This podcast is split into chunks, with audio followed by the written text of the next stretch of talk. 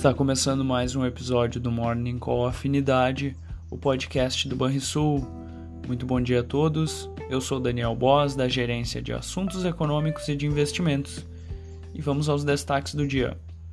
As bolsas mundiais recuam nesta terça-feira, em meio à alta dos preços do petróleo e preocupações com a inflação e com a alta de juros nos Estados Unidos. Já as bolsas asiáticas fecharam em queda, o Banco Central japonês manteve a taxa de juros inalterada por lá.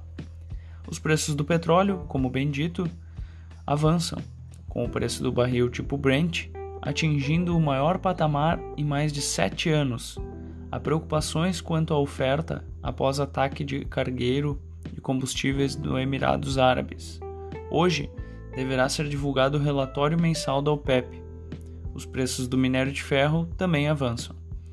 Na temporada de balanços de empresas americanas, até agora 77% das empresas tiveram lucro líquido acima da expectativa de analistas.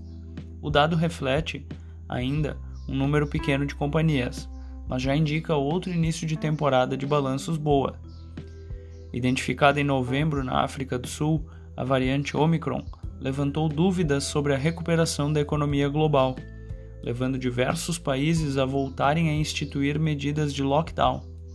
Dados recentes indicam, no entanto, que a onda de Covid-19 impulsionada pela nova variante vem arrefecendo nos primeiros locais atingidos. Na Europa, o índice Stock 600 recua, com destaque para o setor de tecnologia e em meio à alta dos preços de petróleo. Por aqui, a aversão a risco no exterior deverá pesar nos mercados domésticos num dia de agenda esvaziada. A alta dos juros dos treasuries e do dólar ante outras moedas emergentes tende a pressionar juros futuros e câmbio no Brasil. Às vésperas do prazo final para a sanção do orçamento deste ano, servidores de mais de 40 categorias devem ir às ruas nesta terça-feira e prometem paralisar temporariamente alguns órgãos federais, em protestos por reajustes salariais. No Banco Central, metade dos 3.500 servidores do órgão deverá paralisar as atividades entre 10 e 12 horas. Por falar em paralisação, médicos de São Paulo mantêm greve para quarta-feira após a reunião sem acordo com a prefeitura. A, categoria alega a precariedade nas escalas e demanda mais descanso. Vamos ao fechamento do mercado.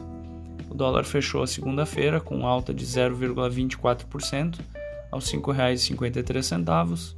Já o Ibovespa teve queda de 0,52% aos 106.374 pontos. E o S&P 500 não operou porque era feriado local. O DEI futuro para janeiro de 2023, o juro curto, subiu 7 pontos base, a 12,01%. O DEI futuro para janeiro de 2027, o juro longo, subiu 27 pontos base, a 11,41%. Na agenda do dia, teremos dados da confiança do construtor nos Estados Unidos, na zona do euro, o índice de expectativa da economia, e no Brasil, o leilão tradicional de LTF e NTNB, do Tesouro Nacional. Tenham todos um bom dia e até mais.